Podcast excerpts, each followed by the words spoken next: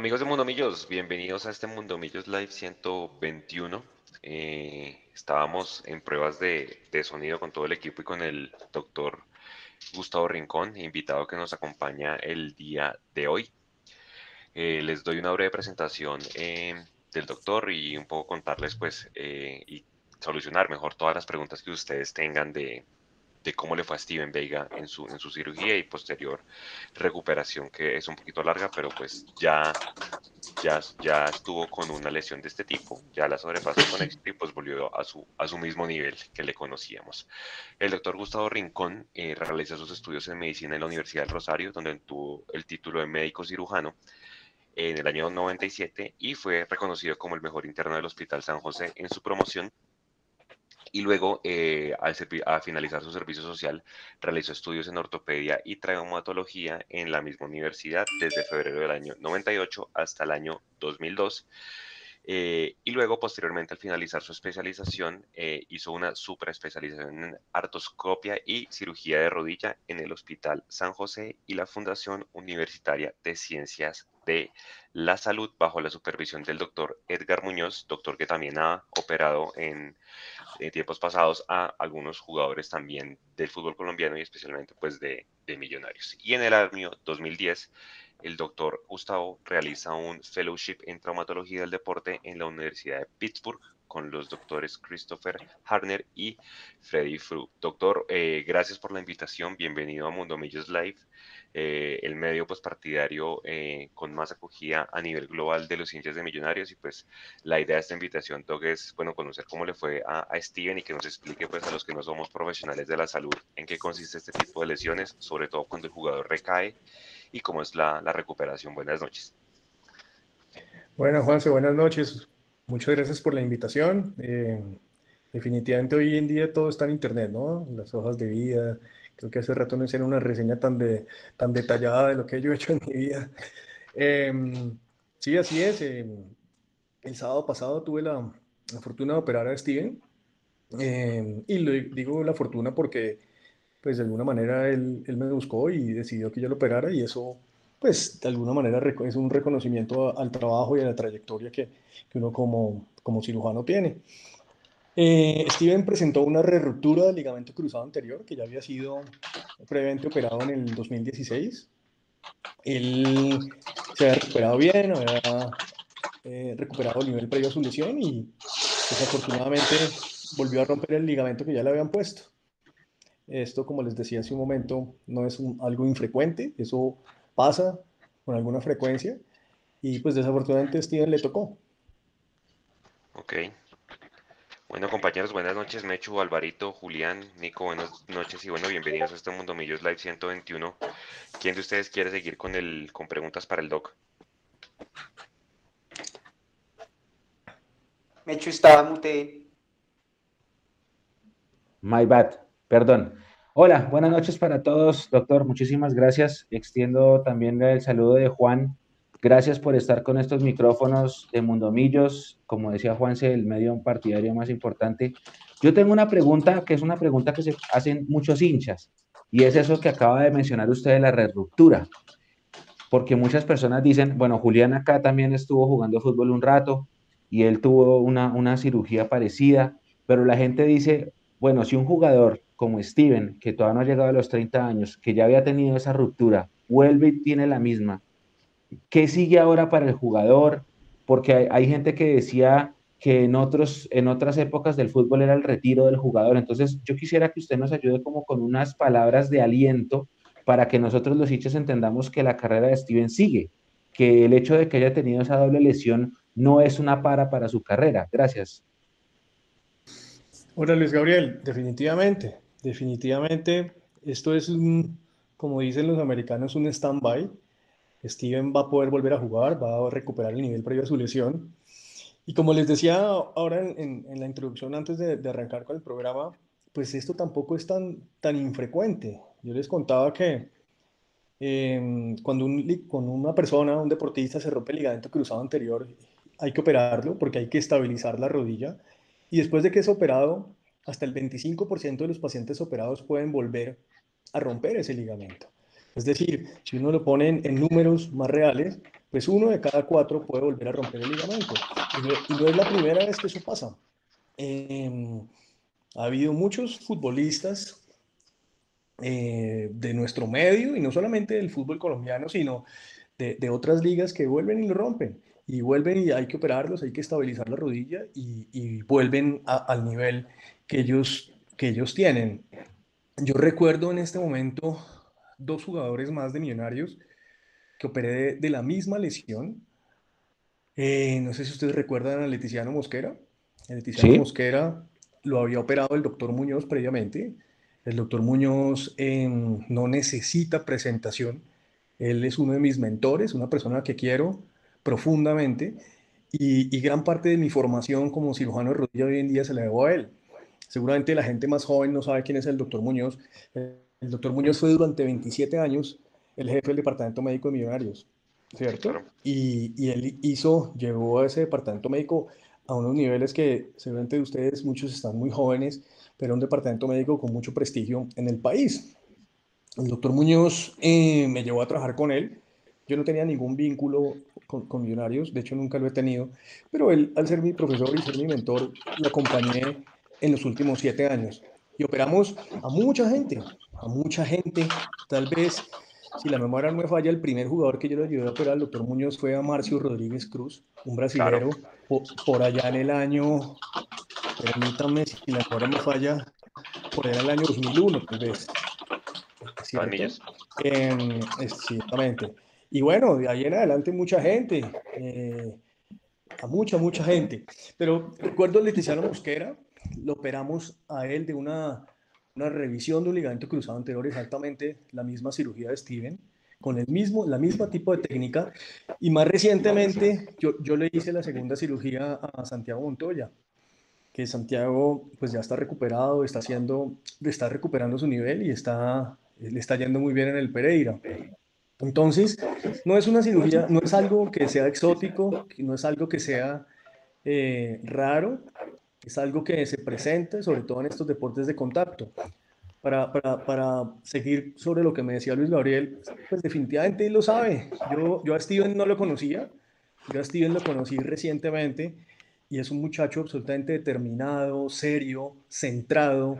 Él sabe para dónde va. Yo estoy gratamente sorprendido porque, como les cuento, no lo conocía y no tengo duda que le va a ir bien. Desde luego, no hay que meterle presión, porque un futbolista está sometido a muchas presiones, no solamente la presión de los directivos, del empresario, del técnico, sino la misma presión familiar.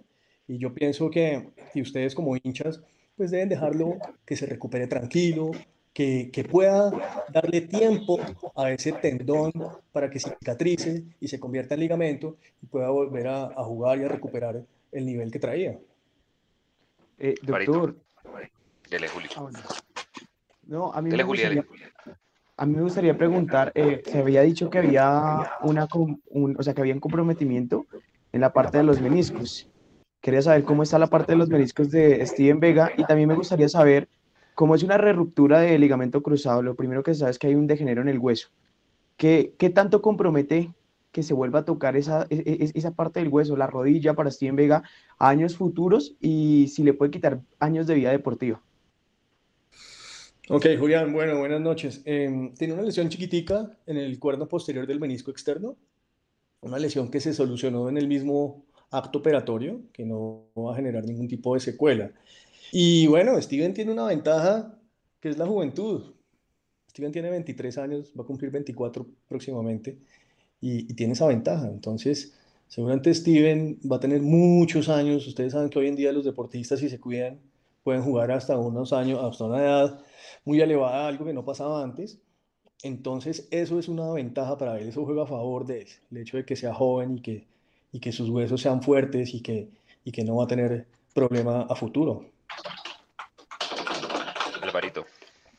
Eh, Doc, buenas noches. Eh, buenas noches. Yo, quisiera empezar preguntando porque eh, hay dos cositas que se han dicho eh, o, que los hinchas, digamos, en, en, los medios y en los grupos se han hablado. Una, pues que mm, en la jugada en la que Steven Vega se lesiona, él, eh, digamos, lo revisan y él continúa jugando alrededor de 5 o 8 minutos más hasta que pide el cambio. Eh, ¿Tuvo alguna incidencia el que él hubiera intentado seguir pensando que tal vez eh, no, no había tenido ese problema?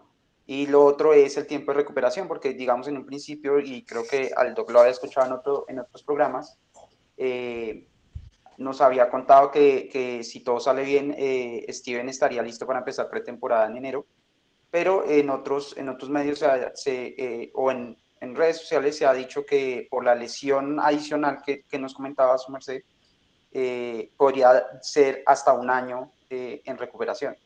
Entonces, de pronto, ¿cómo aclarar esos dos rumores de, de, redes?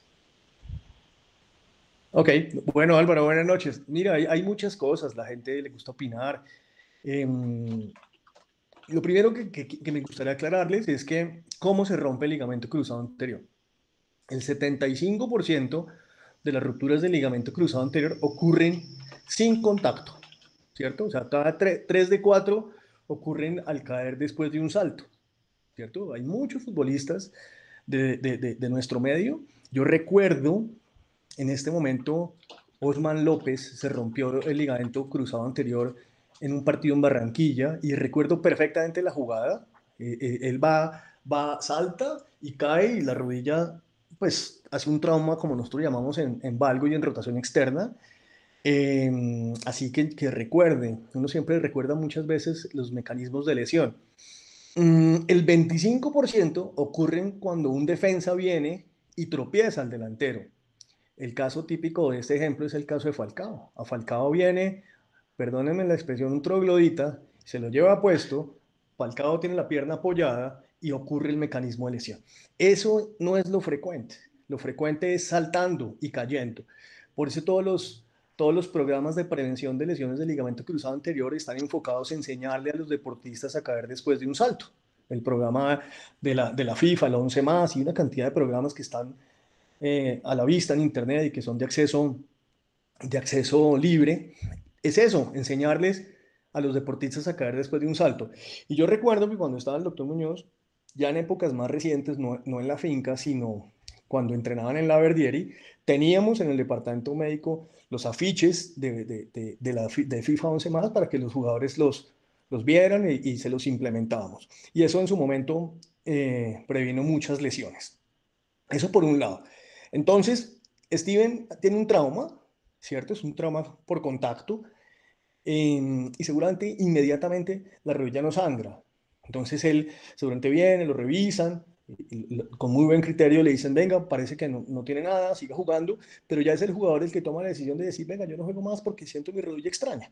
Eso no lo perjudica de ninguna manera. El daño está hecho en, en, en, la jugada del momento de la ruptura. Entonces eso no va a acarrear más daño.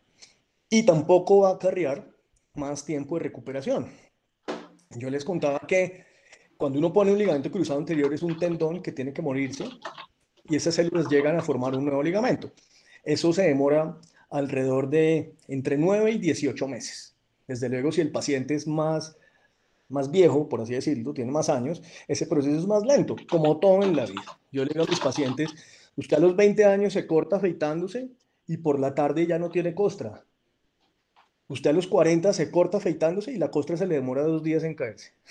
¿Cierto? Eso pasa los procesos de cicatrización son más lentos, los procesos de regeneración tisular son más lentos. Entonces, si yo opero un paciente que tiene 50 años, que además es fumador, que además pues le gusta el traguito y además es diabético, pues ese ligamento se va a demorar mucho más en cicatrizar que si tiene 23, es deportista, come bien, se cuida.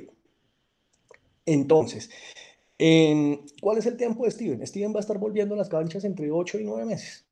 Antes no vale la pena. Antiguamente, incluso con el doctor Muñoz pusimos a jugar muchos jugadores al sexto mes.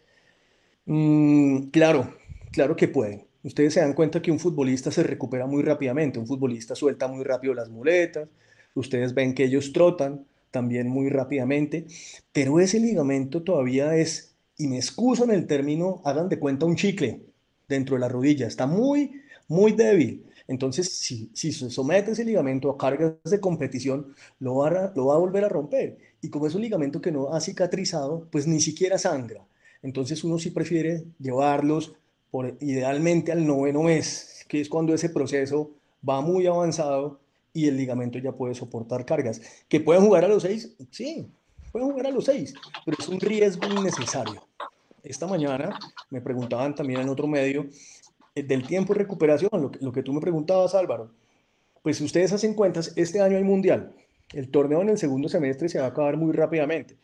Entonces, a junio un mes, a julio, agosto, a septiembre, octubre, noviembre, ponerlo a jugar en noviembre, él seguramente no va a haber recuperado su nivel y va a llevar solo seis meses. A mí, en lo personal, me parece un riesgo innecesario que juegue él. Más bien lo aguantamos, dejamos que arranque pretemporada con el equipo en enero y que juegue en febrero. Eso me parece que es lo más sensato para, para la rodilla de este Doc, una pregunta. Em, digamos que esos jugadores que, recaen, que se les vuelve a romper el, injerto, digamos que eso pasa por, por el desgaste al que se somete, es decir, tantos partidos acumulados, lo que usted decía, de pronto tanto salto y caiga o tanto choque que tiene la rodilla, eso desgasta, desgasta hasta que se rompe. Siempre va a existir la posibilidad de que se rompa y, y, si hay alguna forma, digamos, de que el jugador después de que es operado prevenga esto. No sé si cuando ya es operado de pronto oiga, bájele un poquito a la, a la carga de partidos, pues porque obviamente usted ya tiene la rodilla eh, un poco más sensible. ¿Cómo se hace este tipo de manejos y pues por qué se rompe por, por segunda vez para los que no conocemos de rodilla?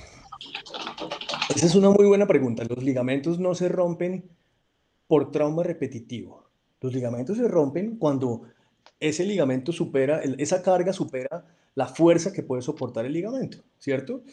No es que trauma y acumula y acumula y acumula, distinto a las lesiones musculares. Las lesiones musculares sí se presentan usualmente al final de la... Se presentan en dos momentos, al inicio de la pretemporada, cuando ellos vienen de vacaciones, que vienen pesados y que se someten a cargas fuertes, o al final de la temporada, cuando ya han sumado muchos minutos y están, digamos que, sobrecargados. Eso pasa con las lesiones musculares.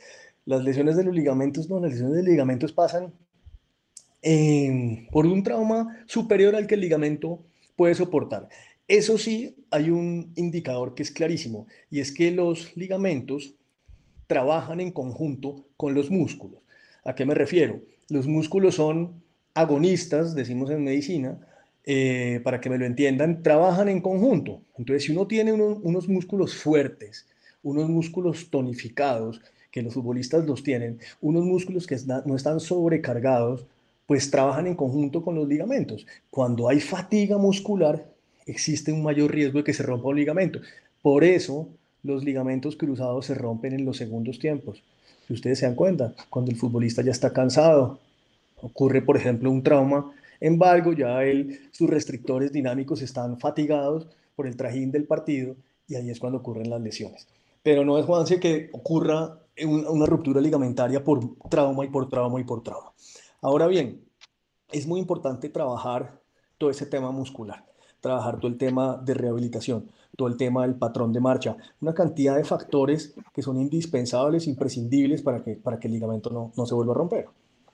Doctor, ¿Sí? tengo una pregunta. Eh, eh, después de una operación de ligamento cruzado anterior y pues obviamente esta lesión, ¿esta puede conllevar o acarrear a otras, otro tipo de lesiones a futuro? Sí, sí, Julián los ligamentos, si uno tiene una rodilla inestable y sigue jugando, eh, puede romper los meniscos o puede dañar el cartílago. Cuando una persona se rompe el ligamento cruzado anterior, automáticamente disminuye su capacidad para ejercitarse y hacer deporte. Automáticamente. ¿Por qué? Porque es una rodilla inestable. Ustedes piensen que la rodilla es una articulación muy compleja. Es muy compleja. Uno cree que la rodilla es una bisagra.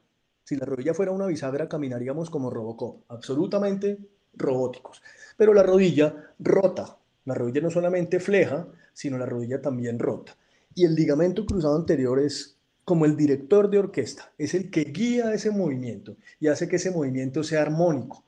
Cuando el ligamento se rompe, ese ligamento se vuelve un poco caótico y eh, no, es tan, no es tan armónico ese movimiento, tan organizado. Eso conlleva a que haya microinestabilidad, se daña el cartílago y se dañan los meniscos.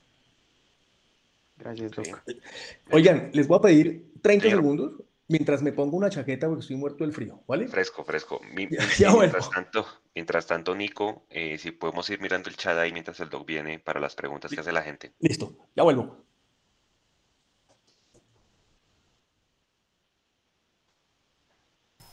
Buenas noches para todos. Ya hay muchas preguntas en el chat. ¿Cómo están? Ya em, listos aquí para, para empezar a enviarles saluditos. Juanita, Carlos Eduardo García, buenas noches mi gente azul. Eh, Fútbol Pasión, saludos Doc, muy teso. Javier, eh, Javier Alex, Alexander León, buenas noches, buenas noches, ¿cómo están? Bienvenidos aquí al, al programa número 121, aquí con el doctor Gustavo Rincón hablando un poco sobre la cirugía que se le hizo a Steven Vega, todo, el, todo el tema de ligamentos.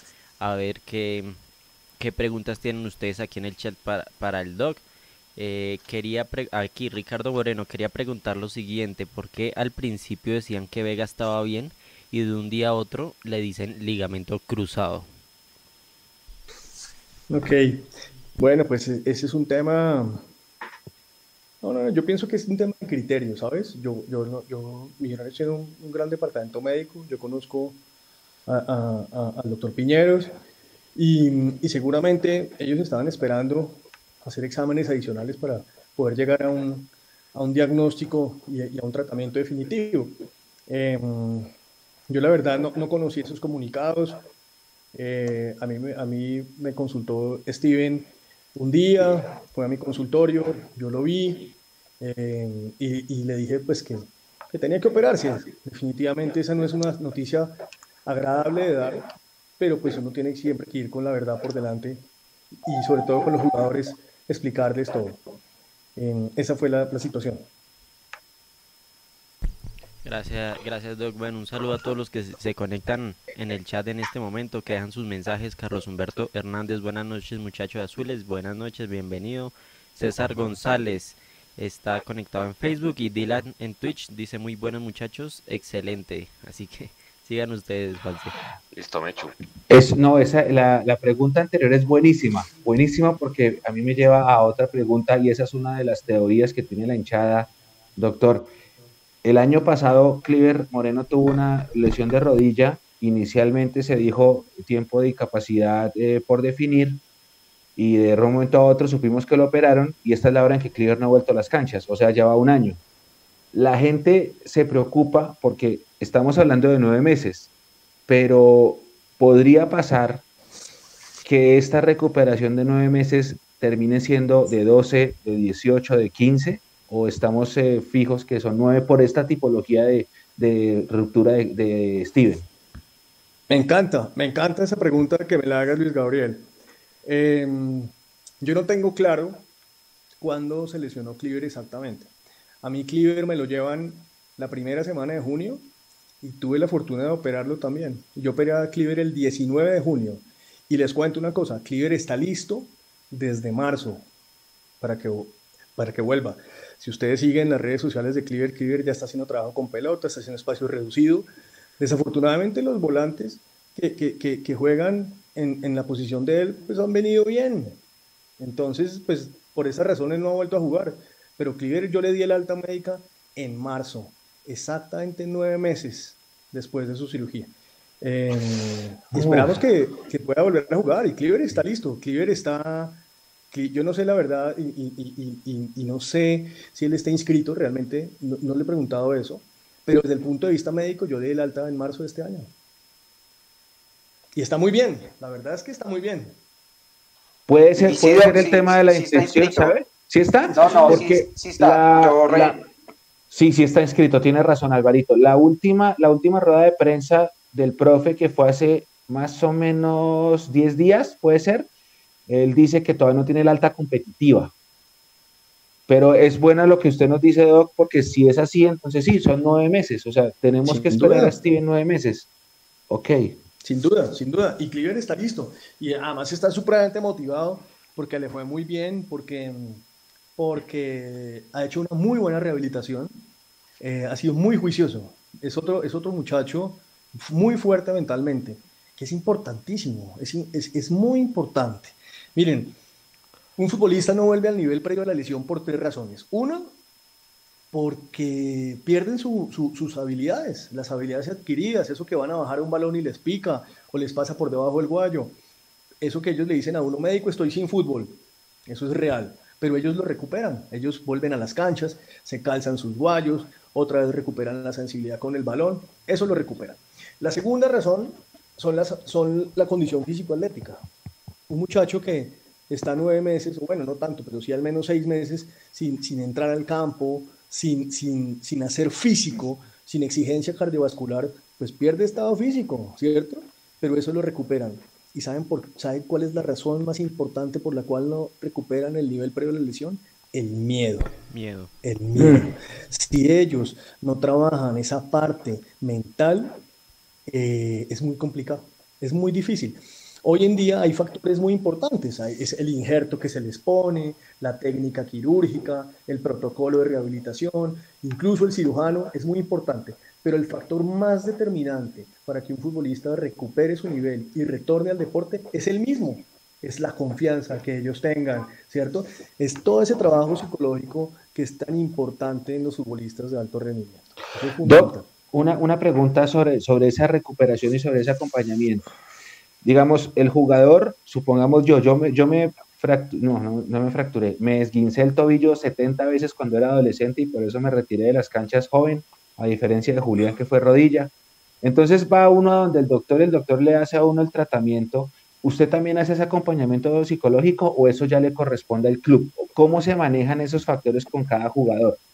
Ok, yo, les contaba que yo, digamos que no, no, tengo, de hecho no he tenido ningún vínculo de, directo con Millonarios, entonces hay cosas que a mí se me salen de las manos, entonces son cosas que yo mismo manejo. Es decir, yo hablo con el jugador.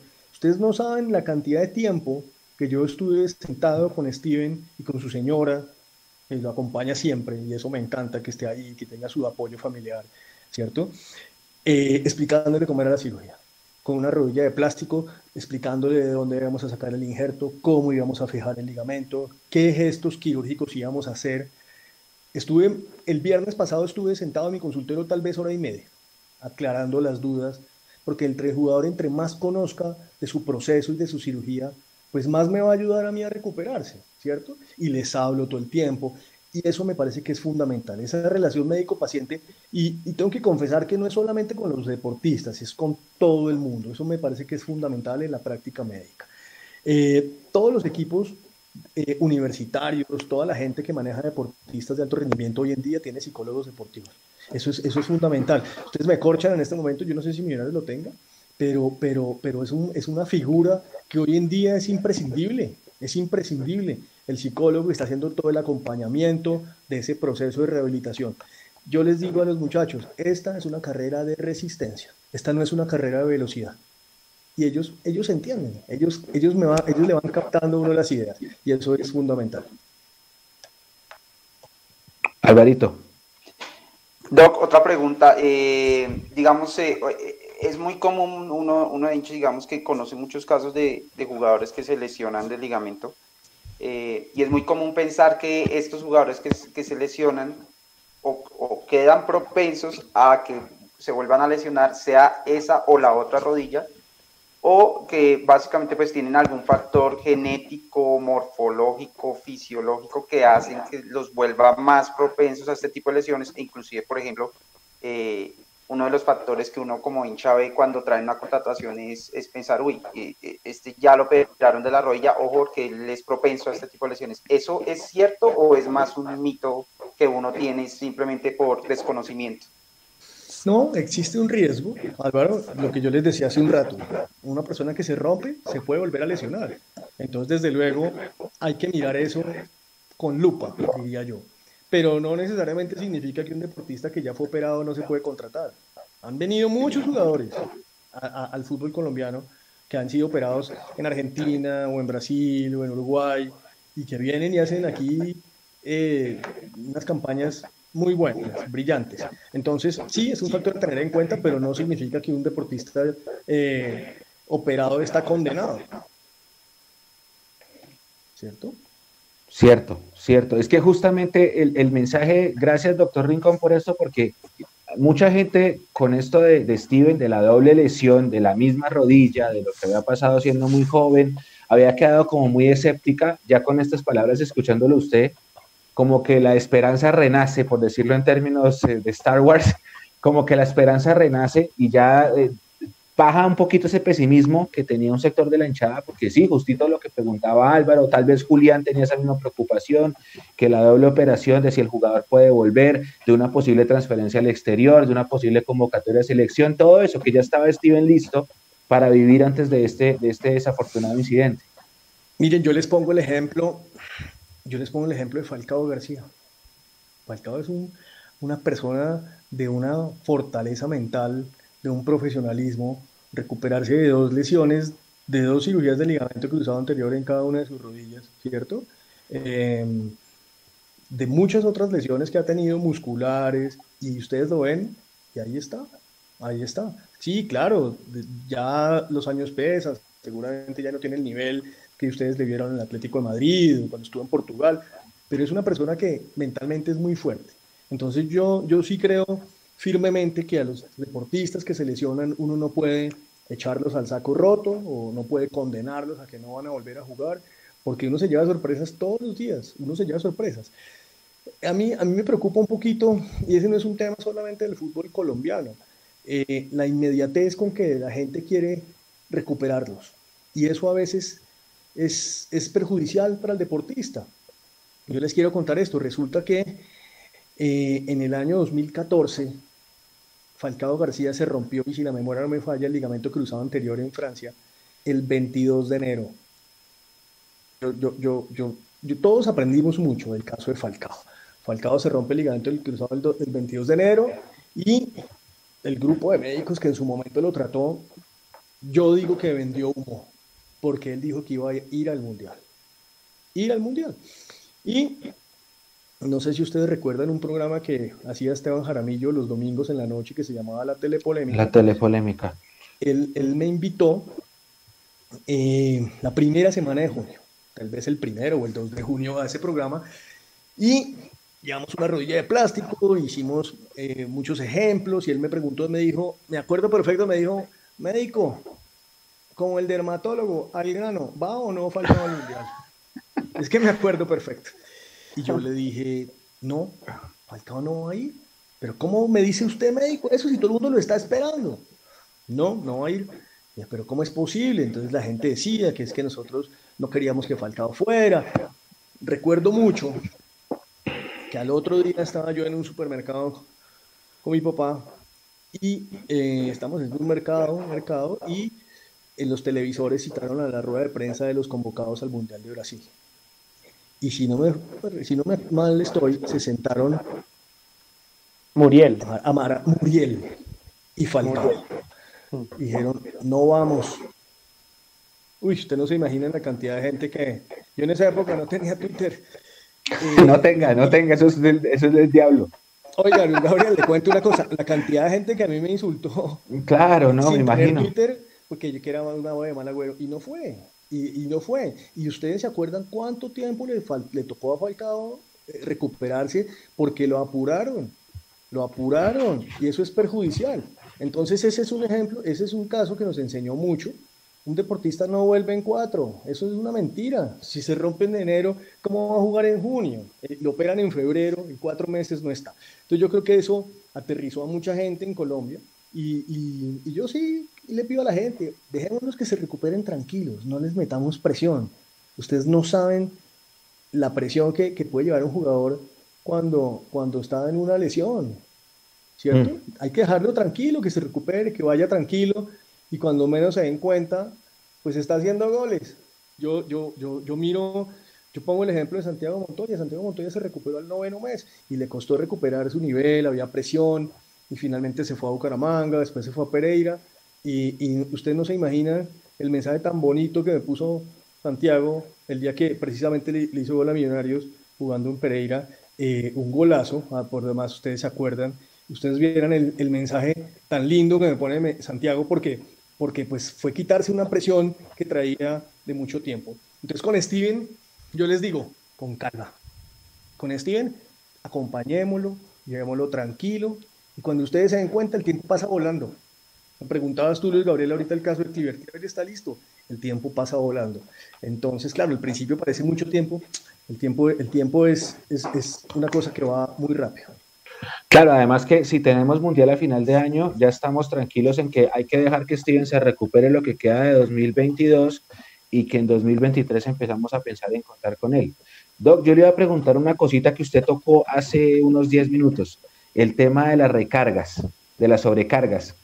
Usted decía que la sobrecarga es o al principio en la pretemporada o al final con la sobrecarga de partidos y ya nos acercamos a las finales. Eh, desde, el, desde el punto de vista médico, tanto partido seguido, ¿ustedes qué opinan de eso? De esos calendarios que nos tocan de Liga, Copa, eh, Superliga, Libertadores, Sudamericana, cuadrangulares, etcétera, etcétera, etcétera. Yo les pongo un ejemplo para que, uno, para que ustedes lo tengan en cuenta. Si alguno de ustedes hace ejercicio el fin de semana, solamente respóndame cómo se sienten el lunes. Está molido, ¿no? ¿Cierto? Uno está, pucha, uno no se quiere parar de la silla el lunes, el martes, el miércoles. Exactamente, dependiendo, ¿cierto? De las cargas a que ustedes sometan sus músculos. Y, si ustedes son observadores, se dan cuenta que al otro día del ejercicio orinan más concentrado, porque es que el músculo sufre, ¿cierto? Y el, músculo está desechando todos esos eh, residuos, por así decirlo, del metabolismo muscular en la orina, en el sudor. Entonces, imagínense un deportista, que claro, ellos son jóvenes, pero que está siendo sometido a cargas y a cargas, a cargas, todo eso se va acumulando. Todo eso se va acumulando. Y ustedes me dicen, oiga, médico, pero es que resulta que en Europa juegan domingo, miércoles, domingo, ¿cierto? Y juegan la Liga de Fútbol Profesional en, España, pero además juegan la Copa del Rey, ¿cierto? Y si están jugando Champions, pues juegan Champions, o si están jugando Europa League, juegan Europa League. Sí, es verdad, eso es cierto. Eh, hay muchos factores, hay, hay factores la, recuperación muscular, el trabajo que hacen los departamentos médicos de los equipos es fundamental, pero no, no nos digamos mentiras. Para todos los equipos, y eso no es solamente para millonarios, para todos los equipos se vienen em, momentos difíciles porque empiezan a aparecer lesionados, ahorita las canchas están muy mojadas y están muy pesadas y eso es un factor de riesgo, en fin, hay una cantidad de cosas. Empiezan a aparecer entonces cuál es el jugador que genéticamente trae digamos que vino premiado a este mundo. ¿Cierto? Hay jugadores que ustedes ven que no se lesionan nunca. Y seguramente no es que tengan la varita mágica en la casa, sino es un jugador que viene genéticamente mejor, con, mejores condiciones. Y seguramente come mejor y seguramente duerme mejor. Hay una cantidad de cosas que, que son muy importantes. ¿Qué les digo para cerrar esta idea, Luis Gabriel? Un deportista necesita hoy en día no solamente hacer una muy buena recuperación después de cada partido, necesita comer bien, que, sé que no tiene ninguna duda al respecto, necesita hidratarse bien y necesita dormir bien. En, en los periodos de sueño profundo, los deportistas liberan hormona de crecimiento y se recuperan. Entonces eso es fundamental. Eso lo sabe cualquier médico deportólogo. Por eso es tan importante.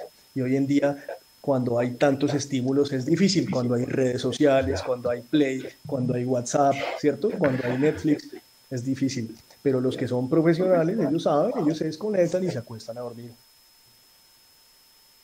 Gracias, gracias por eso. ¿Alguno de ustedes, compañeros, tiene más preguntas pensando no solamente en Steven Cleaver, sino en lo que se viene? En el chat, en el chat ah, teníamos una pregunta, pregunta para el doctor. No, no leo el nombre porque no, no, no tiene nombre la cuenta. Dice Sep, Sepno, algo así. Eh, ¿Ha manejado o conoce algo del caso Román? ¿Qué tan sano es la infiltración que se hacen los jugadores a largo plazo? Bueno, esas son, esas son dos preguntas. El caso de Román no lo manejé yo. El caso de Román em, lo manejó un compañero. Eh, un compañero trabaja hoy en día en el hospital de San José. Eh, y hoy en día la medicina es muy amplia la, ortopedia y la traumatología deportiva es una especialidad que es muy, muy amplia. Y es imposible, desde mi punto de vista, en ser un líder de opinión si uno se dedica a todo. No eran épocas hace 30 o 40 años donde el conocimiento no era tan amplio como hoy en día y uno podía dedicarse a todo un poquito yo creo que uno dedicarse a una sola articulación y hacerla bien y tener, digamos que un liderazgo para saber quién le puede manejar a uno la fractura en la mano del deportista, el problema en la cadera o el problema en el tobillo. En ese contexto, em, a, a, Román lo operó Santiago, el doctor Santiago Guerrero, yo lo conozco, él es uno de los más prestigiosos eh, cirujanos de pie y tobillo que hay en Colombia y él fue el que le hizo la cirugía a, a, Román. Yo le pregunté, yo le pregunté a Santiago hace poco que, que cómo le había ido y me contó que muy bien, desde luego pues hay cosas que, que, se manejan, ¿cierto? De, del acto médico, pero me contó que Román iba muy bien y, que, le va, y que le va a ir muy bien. Y, y, además Santiago es un hincha furibundo de millonarios, es un tipo muy querido, yo lo aprecio mucho, yo lo quiero mucho y, Santiago es una persona que estoy seguro que va a sacar adelante a Román. ¿Mm? El otro tema de las infiltraciones que me preguntaba en el chat, depende. Las infiltraciones es un, es un tema, eh, es una pregunta difusa porque uno puede infiltrar muchas sustancias dentro de la rodilla. Uno puede infiltrar anestésico, ¿cierto? Uno puede infiltrar corticoides que son deleterios porque los corticoides dañan el cartílago. Em, uno puede infiltrar ácido hialurónico. Entonces, dependiendo de la sustancia que uno inyecte en una articulación, puede ir bien o puede ir mal. En términos generales, cuando se infiltran corticoides, mm, em, no son tan buenos para los deportistas, ¿no? Hay algún ejemplo por ahí, no sé si ustedes recuerdan a, a Ronaldo, este, fútbol, este centro delantero brasileño que rompió sus dos tendones patelares él mismo, y él, es, él tenía muchas infiltraciones en los tendones de su rodilla, en el tendón patelar, y rompió, creo que el izquierdo una vez y el derecho dos veces. Entonces, uno tiene que mirar eso con mucho cuidado y saber qué le va a inyectar a cada deportista.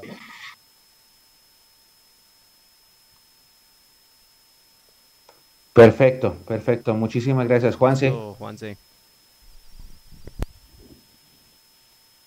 Está en mute, Juanse. Aló, ya.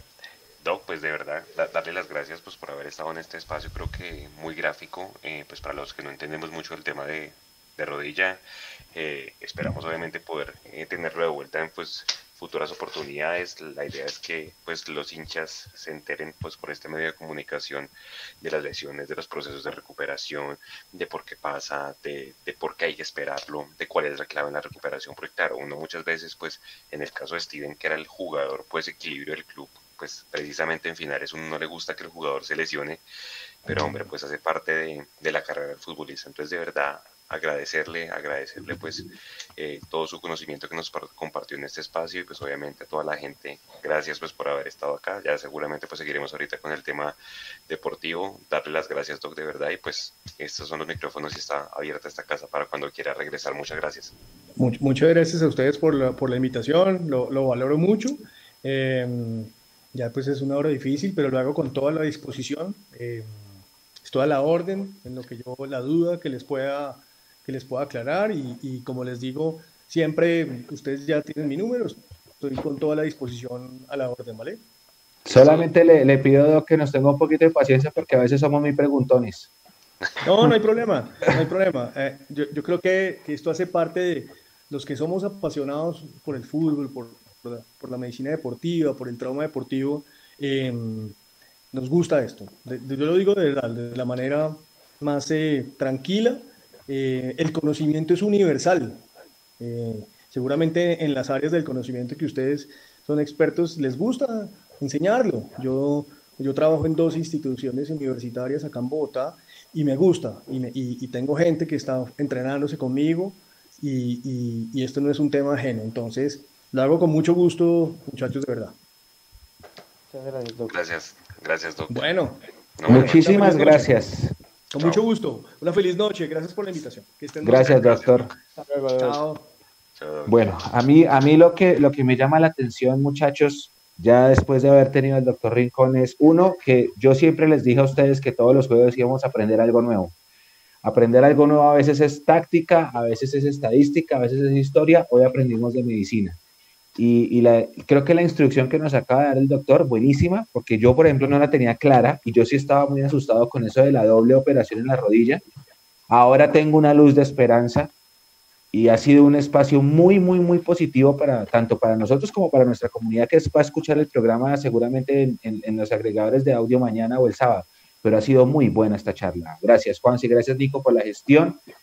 Y buenísimo, buenísimo, buenísimo yo creo que ya es esperar y tener paciencia, ¿no? Eh, yo no sabía, por ejemplo, el caso de Marcio, que lo había operado, el Leticiano, del mismo Montoya, que pues fíjese que Montoya obviamente pues a unas de cal otras de arena, pero pues no se volvió a romper, ¿sí? Más allá del nivel que creo que ayer inclusive, no sé si leyeron por ahí, salió peleado con, con la echada del Pereira porque le recriminó y este se puso a provocarlos, pero sí, yo creo que, que, es una, una, lesión jodida y pues al final yo creo que todo va a depender mucho de la parte psicológica. Mi duda que va ahí esto es si Cliver muchachos está desde marzo listo, ya depende del cuerpo técnico que lo que le dé la alta deportiva. Juanse, lo, que lo que pasa es que en ese tema de Cleaver, yo, yo se lo había dicho a Mechu, y cuando, cuando uno se lesiona eso es muy difícil como volver a, o sea, a la parte deportiva y a, la parte del nivel, ¿sí? O sea, el tema del espacio, el tema de la distancia, el pique, o sea, uno no queda, por ejemplo, corriendo normal. En, en el caso del perfil, por ejemplo, cuando tú estás defendiendo un balón, digamos, estás por tu perfil, tratas de buscar con la pierna sana, tratar de robar el balón, porque obviamente el mío es muy difícil. Entonces, claro, meter la pierna. yo creo que aquí le están haciendo el, el proceso psicológico para que él pueda estar para el segundo semestre.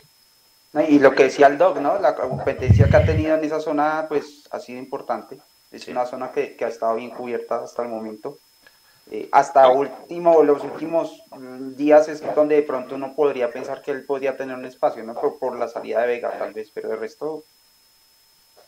Oiga, y hablando de eso, muchachos, ya empezando en la parte deportiva, ayer hablábamos con, con Alvarito y con Eduardo, eh, pues que las Rivas que casi que es de los más destacados en este momento. Yo ponía hoy, esta mañana, pues que en 32 minutos le, bastaron a Larry para hacer que mejor entregó la pelota ayer. Y cuando usted saca las estadísticas de Larry Vázquez, uno ve que es el que más balones recupera en el equipo, que es el top 5 de recuperadores en la liga, que es el eh, top de jugadores que más entrega, es el jugador de la liga que más pases hace. Ya Larry para ustedes borró a Daniel Giraldo, es decir, ya suplió completamente esa necesidad que había para que después del mecho no diga que yo pregunto y no opino. A mí en la me hace falta algo que tenía Giraldo y es más llegada al área y más remate de media distancia. Pero siento que Larry tiene mejor eh, función de marca que el mismo Giraldo. Entonces creo que Larry la terminará de suplir cuando tenga un, poco más de, de, llegada, pero me parece que sí, o sea, desde la parte del equilibrio y de la idea de juego que tiene Gamero, creo que ya lo, lo suplió por lo menos en un 80%. ¿Ustedes qué dice, Julián? No, y además de eso, Larry es un poco más técnico, ¿no? Busca, trata de sacar un poco más al equipo. Digamos que Daniel Giraldo era un poquito más el del trabajo sucio, trataba de, ser un poco perro viejo, de llevar los tiempos del partido, pero Larry se le nota mucho más la experiencia y obviamente, digamos que tiene más técnica, aunque sí es un poco más lento, ¿no? Pero de igual manera lo ha hecho muy bien y, mi problema es, ¿qué pasaría si Larry y Juan Carlos no están? Porque Juan Camilo García sí ayer me dejó preocupado. Ese es un, tema de buena discusión. ¿Qué dice, qué dice Alvarito el tema Larry? Eh, no, a mí sí me parece... Camilo García no está, pues ahí está Cleaver detrás. Simplemente Cleaver, si ya Cleaver tiene el, alta. Pero tiene el alta médica, Nico. es que imagínense meter a Cleaver Moreno, ejemplo contra los países, contra los países, contra Nacional allá en Medellín. contra Nacional allá en Medellín, eh, o, sea, o sea, prácticamente redebutando después de un año, después de una lesión, pues yo no sé si Cliver aguante la presión así. Ahí está de War también, pero pues obviamente no lo vamos a mandar a la guerra en un partido de finales. Alvarito, ¿qué dice el tema de Larry? No, para mí, para mí, a mí me gusta, lo que ha mostrado Larry hasta el momento me, me satisface y me llena por completo lo que nos había dejado eh, Giraldo. Eh, si bien obviamente tienen unas, pocas, unas, unas, diferencias, digamos, uno es un poquito más ofensivo, el otro es un poquito más defensivo. Creo que para el sistema de Millos se ha adaptado bien Larry. Eh, creo que ha mostrado que inclusive cuando, cuando hablábamos de, de la llegada de Larry eh, y comparábamos los números con Giraldo, veíamos que los números eran muy parecidos, inclusive en goles. creo que en ese momento, si no estoy mal, Giraldo llevaba nueve goles en su carrera y Larry llevaba seis. Eh, y en general sus números eran muy similares y, y, se ha mostrado que son jugadores muy similares, pero de lo que me gusta de Larry es que también es un jugador muy inteligente. Se nota que es un jugador que eh, trata de entender el juego, habla muy bien eh, y me parece que es un poco, tiene un poco más de voz de mando gracias a, ese, a, ese, a esa inteligencia de juego que tiene. De pronto eh, Giraldo era un poco más callado, un poco, un poco más, digamos, concentrarse haciendo su labor, lo hacía bien, digamos, no, no hay que hablar mal de Giraldo para hablar bien de, de Larry. Eh, Giraldo lo, lo, hizo muy bien aquí, pero me parece a mí que Vázquez hasta el momento lo, lo, está haciendo mejor. Igual usted que dice, Mechu ya lo, ya lo suplió. Sí, lo que pasa es que yo siento que Giraldo y Larry son jugadores distintos y aquí le doy la derecha al profe Gamero porque Gamero es el que tiene el mérito de haber utilizado a Larry o poner a Larry en la posición en la que es más cómodo. Entonces, no quisiera caer en el juego de que Giraldo sí, Larry no, Larry sí, Giraldo no, sino que simplemente él supo dónde poner a Larry en este esquema para aprovechar sus virtudes y suplir así lo que se había ido con, con la partida de Giraldo y es mérito del profe. Ahora, Larry ha tenido dos cosas. Una, cuando estuvo, fue, estuvo con Steven Vega era el 8. Ahora que está con Pereira, a veces es el 5, porque ellos rotan. Entonces, en esas dos combinaciones, eh, Larry tiene un mérito especial también, porque ha sabido cumplir en los dos roles del terreno de juego. Y también tiene mucho mérito el profe Gamero. Yo tengo un presentimiento, Juanse, perdón. Eh, ¿Ustedes se acuerdan que el primer módulo que trajo Gamero, cuál era? El 433. Yo siento que Larry, Larry es el jugador perfecto para un 4-3-3. Es un box to box, tiene salida, eh, ayuda bien en la marca, tiene liderazgo y no se le haga raro que en uno de esos ensayos de Gamero del segundo semestre o a más tarde el otro año volvamos a un 4-3-3. Lo que pasa es que tener jugador como David McAllister Silva obviamente no hace que el equipo sea tan tan vertiginoso, pero no se le agarra lo que el otro año podamos jugar un 4-3. Ayer lo ensayó un rato, ¿no? Ayer lo ensayó un rato con Pereira y, García. Yo, ahí haciendo ese 3. Yo, siento que Gamero va a probar ese 3-3 cuando ya Gómez o el que sea se termine de consolidar en la banda derecha.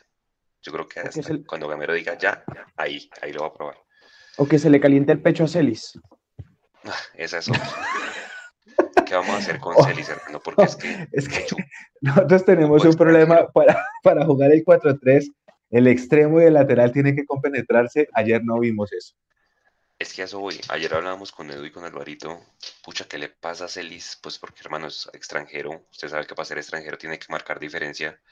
No es el jugador que nos han vendido cuando hicimos acá el Space que lideró María Paula que los medios venezolanos nos dijeron que hacía goles, que por izquierda era un crack, que hasta podía jugar de nueve. Hombre, ese jugador yo no lo he visto, no sé ustedes qué, qué opinión tienen con lo que vieron ayer y con lo que han visto. Yo de pronto el único partido último bueno que le veo a Celis es de que perdemos en Cali con el América. a, todas estas yo no sé cómo perdimos con ese equipo, o sea, ese equipo no tiene nada. El, el Unión Magdalena le pasó por encima ayer literalmente. Eh, ese fue el último partido que yo le vi medio bueno a Celis. No sé ustedes qué, qué partido bueno le han visto a Celis últimamente, porque creo que no, no hace méritos ni siquiera muchachos para ser alternativa en el banco. De verdad se los digo, prefiero a Juber. ¿Ustedes qué dicen? A mí la verdad no me disgustó, no me disgustó tanto el partido frente al Tolima, me parece que a nivel de, de, asociarse lo hizo bien, pero sí decepcionó un poco la pegada, ¿no? Que tuvo un par de jugadas donde, donde pudo rematar con, con, su pierna hábil con la derecha, buscando la comba hacia adentro y que el balón entrara, y, y, pateaba buscando esa comba, pero no, cogía nada de comba, se le iba derechita, y entonces se le iba re desviada. Entonces ahí es donde uno decía, bueno, este no es el jugador que, que pensamos que, o, ese no es el, el, el, remate que pensamos que, lo, que tenía él. Pero, pero en general contra el Tolima me parece que no lo hizo muy mal y tuvo aparte de su sacrificio en marca. Me acuerdo una jugada donde, donde él baja a recuperar el balón y se para, digamos, y celebra esa recuperación. Eh, creo que por eso inclusive Gamero lo deja más, más minutos. Pero el partido de ayer sí fue, o sea, no se encontró en ningún momento, trató de meterse por la mitad y tampoco pudo. Eh, le hicieron bastantes faltas, pero es que él como que retenía mucho más el balón de lo que debía y en general creo que a excepción del partido contra Tolima, los anteriores, desde el partido con Santa Fe tal vez, eh, donde metió pase gol, mm, no, no he visto nada rescatable de él. Ahí él, él está en deuda y seguramente pues tendremos que, él tendrá que motivarse en estas finales para, ver si, si, si se pone al día en eso. ¿Usted que lo vio, Mecho, en la cancha? ¿Cómo lo vio? No, a mí no me pareció. Lo que pasa es que el primer tiempo completo de Millos ayer fue, fue, a mí me, generó susto por el gol tempranero de Jaguares y por la forma como extrañamente, y eso es mérito de César Torres, eh, otros técnicos, yo me imagino lo estarán llamando a decirle, profe César, ¿qué hay que hacer? porque si algo, si algo sufre Millonarios es cuando le quitan la pelota y Jaguares nos quitó la pelota. No solamente nos quitó la pelota, sino que nos explotó las espaldas. Por eso el profe Gamero cambia los dos, cambia Murillo y cambia Celis, porque toda la zona izquierda la estaban aprovechando. Si a mí me apuro un poquito más, la zona derecha también, pero es que Guerra no es un lateral habitual. Y a mí el, primer tiempo ayer sí, yo estaba asustado. Yo estaba asustado porque nos estaban escondiendo, o sea, nos pusieron a, a sufrir y nos quitaron la pelota. Y usted corriendo detrás del balón a 36 y 37 grados, estaba complicado el tema. Eh, es un campanazo, es un campanazo, aunque también hay que destacar la, la, actitud del equipo en el segundo tiempo para manejar el partido bien. Influye mucho el gol de Cortés al minuto 44, que es un momento clave, pero a mí el primer tiempo de ayer sí, yo estaba asustado, no lo voy a negar. Y ahora con lo que vieron ustedes, Julián, ¿qué haría el, el sábado? ¿Cuál es su formación para el sábado?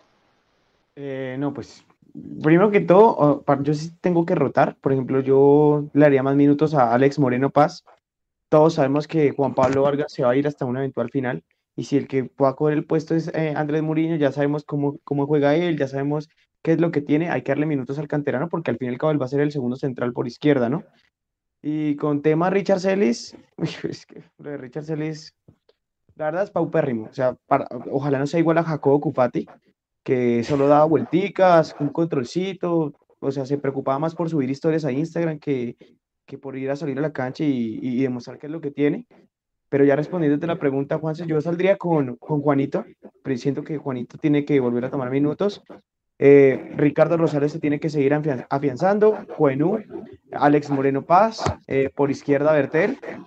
Eh, yo haría línea de tres, yo le doy más minutos también a, a Juan Camilo García, Pereira, Larry Vázquez, y en el frente de ataque iría con Juber Quiñones, Andrés Gómez y le daría una oportunidad a Diego Badía. Es que, es que si no es este, este último partido, pues cuándo se le va a ver a Badía, ¿no? ¿Qué vamos a hacer con Abadía, muchachos? Alvarito.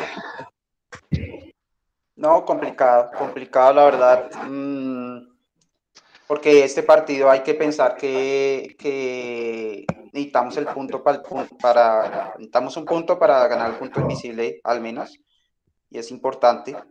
Entonces tampoco creo que sea un partido para ensayar tanto, al menos de arranque. Yo siempre he pensado que de arranque no, no se ensaya, se trata de definir el partido, después sí se puede, se puede ensayar cosas. Entonces, eh, creo que el partido era ayer, inclusive, eh, porque ayer sí teníamos chancecito de perder al menos por dos, entonces había más Gabel ahí. Eh, yo creo que el, tema de Abadía es, ya de buscar de pronto otro sitio donde le puedan dar más minutos. Yo veo difícil que este año pueda tenerlos ya. ¿Qué dice Mechu? ¿Qué hacemos con Diego Abadía? Darle minutos, darle minutos, darle minutos. Hay que darle minutos. Ayer tuvo minutos, por fin. Y bueno, ya ahorita yo creo que en el resto del primer semestre no va a ser, pero en el segundo semestre hay que darle minutos. Eh, en este momento de mi vida, con eh, las opiniones a favor o en contra que yo tenga, Diego Abadía debería estar por encima de Márquez. Hay que darle minutos. Sí, ya, ya todas estas se filtró, ¿no? Eh, el Bocha Jiménez. Cada quien tendrá su credibilidad con él y demás. Dice que ya está listo el caballo para ir a Santa Fe. No me extrañaría. Recordemos que cuando el caballo sale goleador de la B, que hizo un poco de goles, ¿se acuerdan? Eduardo Méndez estaba en Unión Magdalena, entonces Eduardo Méndez ya lo conoce y no se me haría raro pues que le lleve un delantero a Santa Fe porque creo que este argentino que tienen como que no ha dado pie con bola y pues Santa Fe tampoco económicamente tiene mucho, entonces Eduardo Méndez es muy amigo del dueño de la Unión Magdalena y pues el Unión Magdalena seguramente lo pedirá de vuelta porque yo no sé, no creo que Millonarios muchachos vaya a hacer uso de la opción de compra. Ahora si el préstamo está hasta noviembre, no sé cómo funcionaría el tema de que si la Unión Magdalena puede decir, venga, que se devuelva antes. ¿Eso se puede hacer, Alvarito? Eh, no. O sea... Sí, un acuerdo de las dos Millonarios debe estar de acuerdo. Exacto. Exacto. Si Millos dice, bueno, sí, entonces cuadran. Obviamente el tema de la plata también lo cuadrarán. Y, y sí, o sea, la, la, la, la, respuesta es Millos tiene que estar de acuerdo con eso. Ok. Si Millos no está de acuerdo, no lo pueden hacer. Alvarito, eso vendría siendo una sesión del préstamo, ¿cierto? Sí, como una terminación anticipada. Ah, no, no, no, pensé que era que lo que, lo que faltaba del préstamo lo asumía eh, el otro club y era una como una sesión de ese préstamo. No, no, se hace un préstamo nuevo. No, lo mejor es terminar el vínculo contractual con Ricardo Márquez y el club y que pues ya Méndez haga lo que quiera con el Unión ah, bueno, y, el, jugador también, el jugador también tiene que estar de acuerdo, ¿no? Si el jugador dice, no, yo quiero cumplir mi contrato en Millonarios, está en su derecho de, de o lo cumple o lo indemnizan de alguna manera, pero digamos que en general todos tienen que estar de acuerdo para poder hacer ese movimiento, ¿no? Lo otro que preguntan acá es que si Carvajal es bueno. Hombre, pues a Carvajal lo Carvajal es bueno, Juan C. Carvajal es bueno. Es un crack.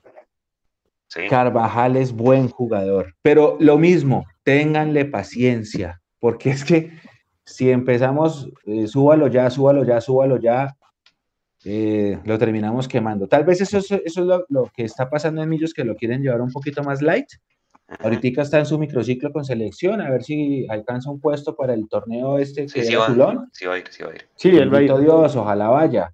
Y hizo gol ahorita el sábado y estuvimos hablando con él y le dijimos, usted váyase para Francia que hay corona.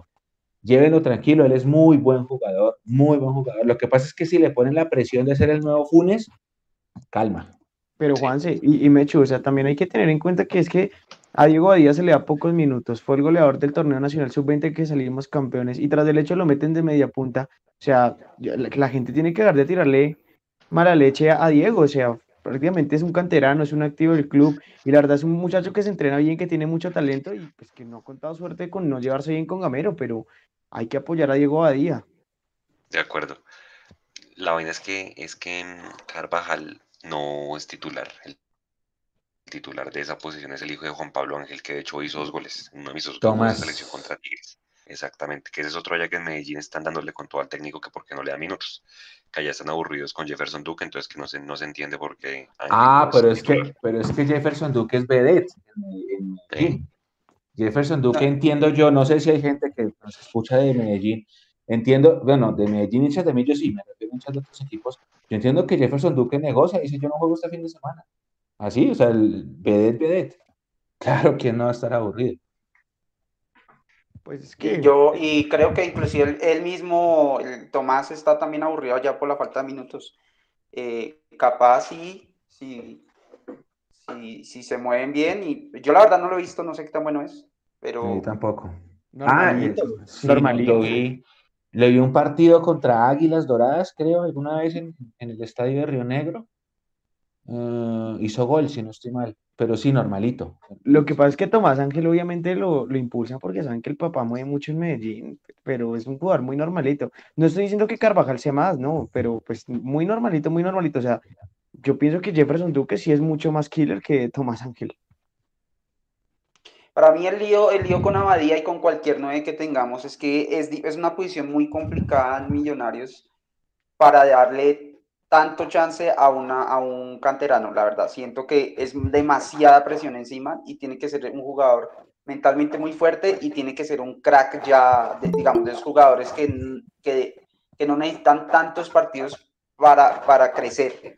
Y mientras tanto siento que Millo sí tiene que tener esa, esa estrategia de poderlos foguear en otros lados y traerlos un poquito más maduros. Porque estoy segurísimo que la hinchada para el otro semestre espera un 9 de peso y, y, si el 9 va a ser Carvajal, digamos, que lo, que lo pusieran ya el otro semestre, va, a sufrir esa presión y va a ser muy duro. Entonces, creo que, que, ahí es donde de pronto, en esa posición por lo menos, sí se requiere tener alguna alianza o algún convenio, alguna estrategia que permita que esos jugadores tengan más fogueo en otro lado y vuelvan ya con un poquito más de, de minutos y de partidos. Porque aquí va a ser muy difícil, muy, muy, muy difícil para el jugador. Tiene que ser un, crack de esos que salen muy de vez en cuando, un, Daniel Ruiz, básicamente, que no le pese tanto esa presión de, tener que ser el, encargado de, los goles. Alvarito, la pregunta sería, ¿cuánto le queda contrato a Diego Badía? La verdad me corcha en este momento, no me acuerdo.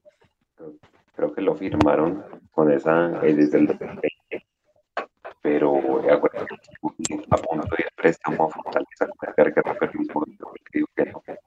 ¿Te acuerdas? Con guerra. Sí. Con guerra. El Rolo Flores lo quería. Ah, de paso, un minuto de silencio para el paladar negro de este país. Está, eh, oiga, sí, no hemos hablado de Fortaleza. A todas estas, nuestro nuevo rival en Copa, ¿no? Acabo de eliminar al Deportivo Cali, muchachos. Su opinión de ese rival, a mí me parece que va a ser un partido, o sea, una eso. Porque muchos jugadores de Fortaleza se van a querer mostrar el mismo Navarro para que lo tengan en cuenta para volver. Eh, este lateral derecho, se me escapa el nombre ahorita, no sé si Brian Brandon, que también pues termina contrato ahorita. Eh, hay un jugador, no sé, muchachos, usted de pronto, Juli, que conoce más del tema, que está en Fortaleza, que ya vi, que vino de Europa, no sé cuál es el apellido, que le hizo una fiesta allá al Cali. Franco. Muy bueno. Franco no. No, pero, pero, pero Peter jugó bien hoy, jugó bien, jugó bien hoy. Sí, jugó bien. Además, le voy a decir algo. Pedro Franco jugando así es mucho más que José Cueno. Ah, no, pues imagínense. Lo que pasa es que yo no sé los, los, los terceros capítulos qué tan bueno sería para que Franco volviera, no sé. Es como lo es referente, es referente, Juan. Sí, tocaría. Desde que esté jugando y tenga nivel, yo no le veo nada, ningún problema a un jugador que ya está más que reconoce cómo es el, tema acá. yo no le diría ningún nivel. El lío es cuando vuelven, vuelven digamos, a, a recuperarse o, porque no vienen jugando y entonces acá, que fue lo que pasó en la segunda, creo, en la segunda venida de, de, Pedro, él no venía jugando mucho y venía como a recuperarse su nivel, ahí es donde de pronto no, no va tan bien, pero si el jugador viene jugando y, viene haciéndolo bien, parece que, puede aportar mucho. Ojalá. Dele, Nico. Mientras tanto, ¿qué dice la gente en el chat? A ver, o sea, vamos a Discord, ¿sí? Todos. Sí. Ok. Ya voy, ya voy. ¿Qué dice la gente en el chat, Nico? Listo, bueno, vamos a, leerlos aquí en el chat. A ver, Franco se jugó un partidazo, dice aquí Joa, Joa Pardo, Joana Pardo está aquí conectada con nosotros y dice que Franco se jugó un partidazo, así es, en la cuenta de Fortaleza destacaron hoy eh, bastante el partido que hizo Pedro Franco.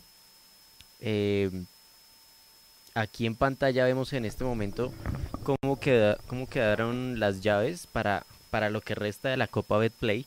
Así que en la llave A quedó Unión Magdalena contra Equidad Seguros. En la llave B quedó eh, Millonarios contra Fortaleza.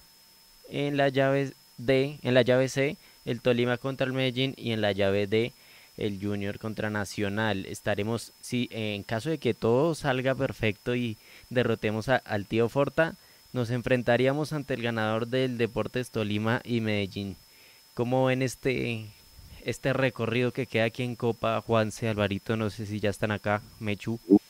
Sí, ahí, hay que decir algo y es en, esa llave con Fortaleza, Fortaleza cierra de local, ¿no? Eh, faltará por ver si, el tío Forta se anima a jugar en el Campín para que haga su taquillita. Eh, con mucho gusto, si nos están oyendo al presidente Barato, que creo que a veces nos ve, sin miedo en el Campín, que ahí le, aportamos ahí a la causa. Oiga, Juanse, el, presidente Forta, lo está, estamos listos para que nos atienda, ¿no? Tenemos una entrevista con él. Creo que dentro de ocho días. Eso, uy, sí, sí, claro. Nosotros tenemos pendiente, creo que desde la, desde la, desde lo de Seba Navarro, ¿no? Tenemos pendiente la charla con el, con, el con, con, Carlos Barato. Sí, señor, con Carlos Barato tenemos una llamada pendiente. Él está listo y a disposición, hay que invitarlo. Es un buen momento para invitarlo. Claro, es, es un buen momento, así como dice Mariano Clos. Efectivamente. Es que sí, sí, ahora sí, oiga, oiga, oiga. Bueno, les, les quedé viendo comentarios del chat que no, no los he leído. Nico, téngalo ahí un momento. Eh, Partido de ida, semana del 13 de julio, partido de vuelta, semana del 27 de julio. Para cuando sea 13 de julio, vamos a tener eh, la segunda, o sea, eso va a ser entre la segunda y la tercera fecha de finalización. El 27 va a ser entre la cuarta y la quinta fecha de finalización. Acuérdese que el tiempo de descanso entre apertura y clausura este año es muy corto, una semana después de la final apenas empieza otra vez el baile eh, tengan en cuenta eso presente porque también Fortaleza estará jugando sus cuadrangulares de la B y esos también ahorita paran. Y tengan en cuenta que no hay enemigo pequeño. no hay enemigo pequeño y nosotros jugamos contra Fortaleza en 2013 y casi es un papelón, casi. Nos fuimos a penaltis por un gol de Watson que salvó la serie. Hay que jugar. Y, este, el equipo del nos ha ganado. Fortaleza nos ganó, que nos hizo gol John Duke en el 2016, me acuerdo, 2016 y 2016, me acuerdo mucho con, con Russo. No, no, no, eso es un equipo de cuidado, toca, toca tenerle cuidado. En Copa han sido, han salido buenos partidos qué numeral nos inventamos porque el presidente de Forta es bien activo en Twitter, entonces hagamos, y la, cuenta de Twitter de Forta es muy conocida, un, un, numeral que nos inventemos para que jueguen los dos partidos en el Campín y que nosotros le aseguremos a Forta un lleno importante. ¿Ustedes qué dicen? A mí me parece una buena eh, opción. Ellos, ellos, tienen, ellos tienen una cosa que se llama los hinchas miti miti. Podríamos entre, tratar de verlo por ese lado. Lo que podríamos hacer es tratar de buscar al, al, al community manager de Fortaleza y, mirar si de aquí al 13 de julio podemos trabajar alguna cosa juntos. Y también, si tenemos al presidente de Forta, con mayor razón. Ojo, no hay enemigo pequeño. No vayan a pensar que porque es de la B, entonces ya 6-0, vámonos. No, hay que jugarlo. No, y acuérdense que la Copa ya es hora de, de, tomarla en serio, pero pues Fortaleza es un equipo que juega bien. No sé, no, sé qué posición va en la B. un buen proceso, ya un buen proceso. Pero perdón, perdón, papelón si no saca, o sea, o sea, ah, tampoco no. se ah, no, Sí, sí, sí. sí no nos sí, puede sacar Seguramente. Sí, no, una, es que una, una, cosa es tener confianza y otra cosa es estar confiados. Exacto. Total. Tenemos la confianza de que podemos pasar, pero no podemos estar confiados. Y más, eh, o sea, para ese momento del torneo, pues, tenemos todas las chances de poner toda la pesada y, ir con toda la seriedad del mundo a, a pasar a esa semifinal. No, y además Flores tiene trabajo. Hay que ver a Navarro. Navarro prácticamente es el heredero de la posición de, de Ruiz o de Maca. O sea, Navarro es un gran jugador, tiene muy buena visión. Y ojo que en Fortaleza no juega como volante y es como juega en las divisiones menores, ¿no? Acá juega como un box to box. Entonces sería muy interesante verlo. Juega en, en 4 -3. Ese equipo juega 4-3-3 y, y, el que juega por derecha es efectivamente Navarro. Navarro fue el que sacó goleadora a Abadía en la sub la sub-20. Parece que acá cuando lo tuvimos nos dijo que le metió casi el 80% de las asistencias a Diego Abadía fue Navarro.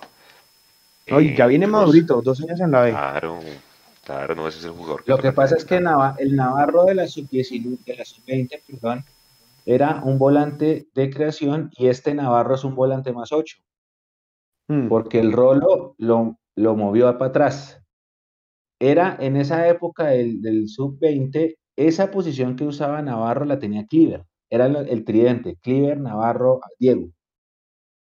Entonces, el Navarro que vimos nosotros, campeón sub-19, sub-20, perdón, no es el mismo ahora potenciadísimo por el Rolo Flores, que es un gran técnico de fútbol. Y que además es una gran persona. Al igual que Blandón, Blandón también, Blandón también es un lateral que ha tenido mucha proyección, o sea, va, vuelve, te hace carrilero y, y en serio es muy interesante. Ah, sí, Blandón ahorita juega de lateral y en ese equipo, cuando jugaba Blandón acá, el lateral era Steven Vega. Y Blandón jugaba era como extremo. Entonces, para que se vayan haciendo una idea de cómo el jugador va a evolucionar. Subero, Subero acá debutó como volante de segunda línea y terminó siendo lateral. No sé dónde está jugando Subero, creo que está en el Bucaramanga todavía. No Sí, creo que sí. Eh, el que les digo, muchachos, que viene de Europa de Fortaleza se llama Jaime Alvarado. Juega ahí en la mitad con, con Navarro. El jugador viene de, eh, el Watford. Propiedad del Watford, estuvo allá. Y pues obviamente le están dando importantísima al Rolo Flores para que uno va a ser una bonita llave. Pero obviamente, como dice Julián, hay que ganar papelón si nos llegan a sacar, ¿no? Sí. Eh, Alianza Petrolera, muchachos. Alianza Alvarito creo que tiene que empatar y pasa, ¿cierto? Sí, con el empate ya, ya están adentro. Le he ganado al Once Caldas. Sí, señor. Sí, con el empate hacen 30 y quedan adentro. Que no se, no nos haga raro que quedemos con ellos en el mismo, en el mismo cuadrangular, ¿ah? que a todas estas ustedes que creen quién nos va a tocar en los cuadrangulares, seguramente vamos a seguir haciendo esta pregunta, pero hoy, con el grupo que está hoy clasificado, ¿quién creen que nos va a tocar? ¿Qué dice Julián y Mechu? Uf, santo. Juanse, yo, yo, a ver. Yo hace tres fechas se va a meter el hijo. Yo no creo. Si, si se mete, si se mete Santa Fe, yo no lo quiero en el grupo. Yo sí. Al Tolima ya es fijo que no lo cruzamos. Fijo no. No, no es fijo. Bueno, pues tendría que pasar una catástrofe y es que perdamos y que Nacional gane a Equidad para quedar de terceros. Sí, tal cual. ¿Qué dice usted, Mechu? No, yo no quiero a Santa Fe. Yo no, yo no quiero ni a Santa Fe ni a Nacional en mi grupo. No, porque lo, de, Santa Fe, lo de Santa Fe es porque les ganamos dos y de pronto con sangre en el ojo nos pueden dañar el camino. Lo de Nacional es porque ese viaje a Medellín es muy pesado. No es por más. No es por, no es por factores futbolísticos.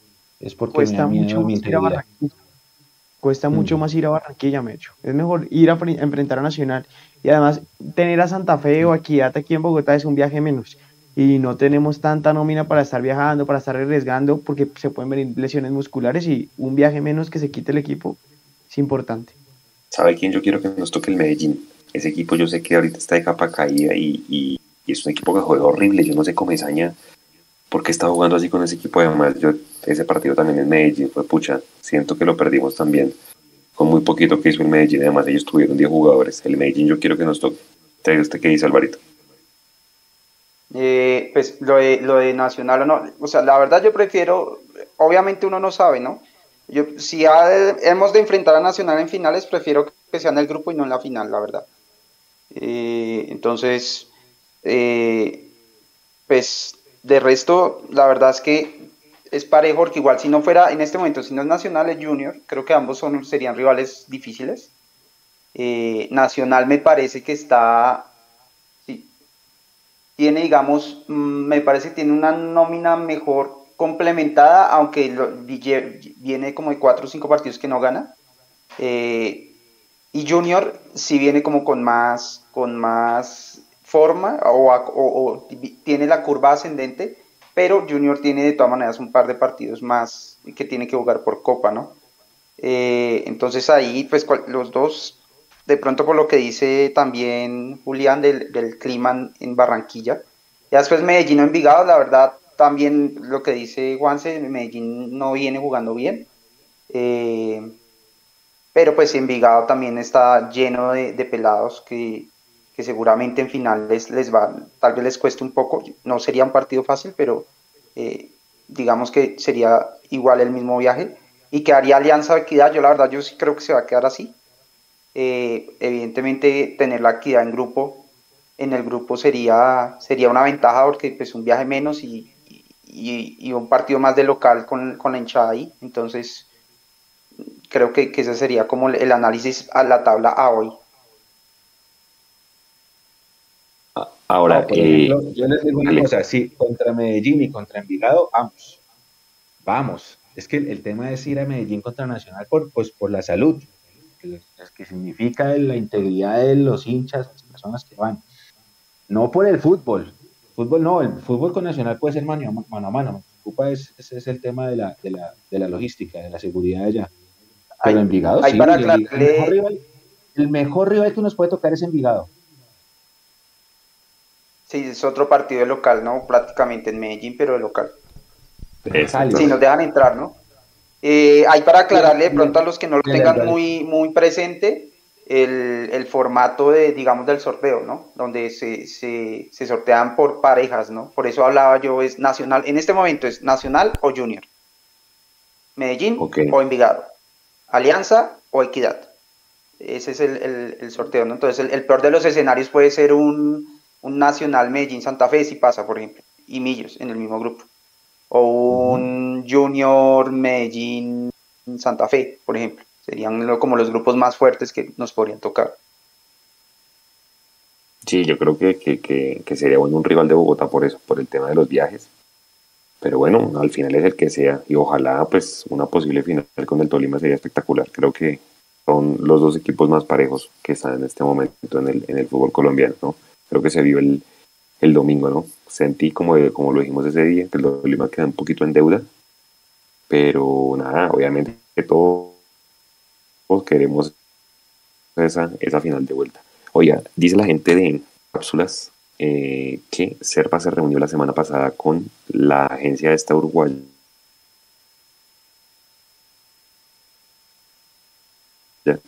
que promociona a varios jugadores.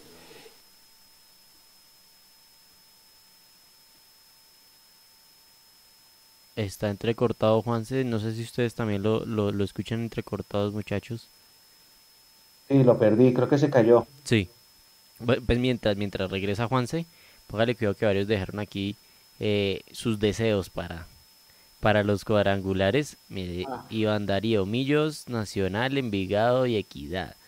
David Cavi dice Millonarios, Nacional, Junior y Equidad. Eh, Diego Llanos, que sea contra Alianza, Equidad y Envigado. ah, ese es el mejor escenario. Todos equipos chicos, cero clásicos. Eh, Millonarios Nacional, Junior, Envigado. No se puede, no se puede, ¿no? Por lo que explicó Álvaro. Es que también, después de, exacto. Claro, después de la explicación de Juanse, varias, varios palpitos, de Juanse de Alvarito, varios palpitos aquí no, no sirven. Millonarios Junior, Medellín y Equidad. Millonarios Junior Medellín no se puede. Eh, se podría si se dan resultados en la última. Lo que en este ah, momento no se si puede. cambian las posiciones, en este momento no. Exacto, ni Junior Nacional no se puede, pero Junior Medellín sí o Nacional Medellín sí. Bueno, el, escenario que, planteaba que planteaban en el chat de, estaba viendo ahí la tabla de Equidad, Envigado y Alianza, sí se puede. Obviamente tienen que darse más resultados, ¿no? O sea, no se puede ahorita ah, si la tabla queda así como está. Pero si ustedes miran, el Alianza puede, puede subir más, Envigado puede subir más sí, pero, Pero Alianza sube más y le gana a un y perdemos, ¿no? Uy, qué papelón perder con Alianza.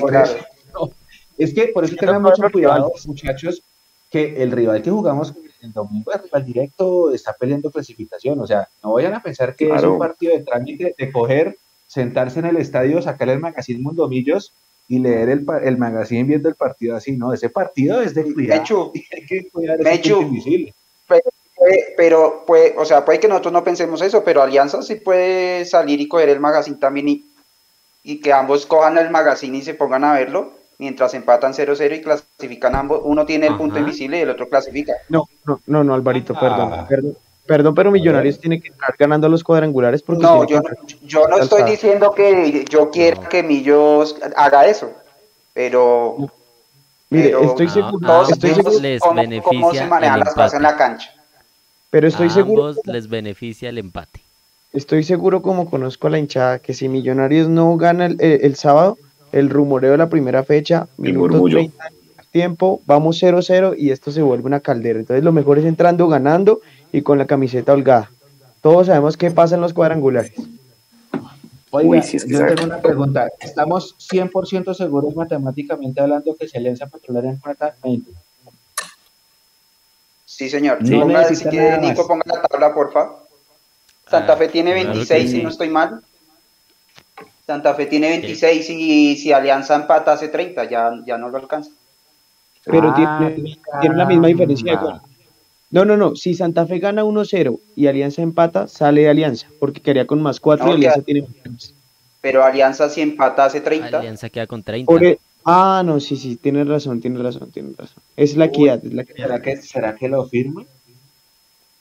Mm. Úpale. Yo venía hablando con eso con alguien del último partido y, y, Úpale. y el empate a ambos es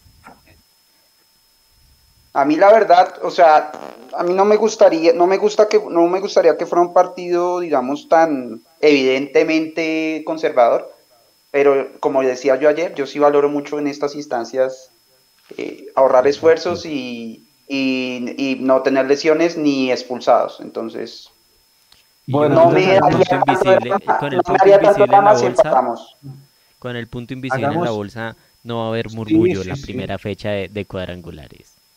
Venga, hagamos cuentas rápidas para que Santa Fe entre que tiene que hacer ganarle al Caldas y que pierdan equidad y alianza. Ah, por eso. Uno de los dos. ¿Uno de los dos? Uno, uno de los dos. Equidad tiene que, si Equidad empata, si Equidad empata tampoco, también queda por fuera.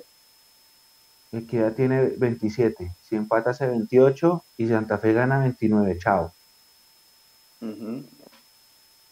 Alianza y Equidad son los que dependen de sí mismos.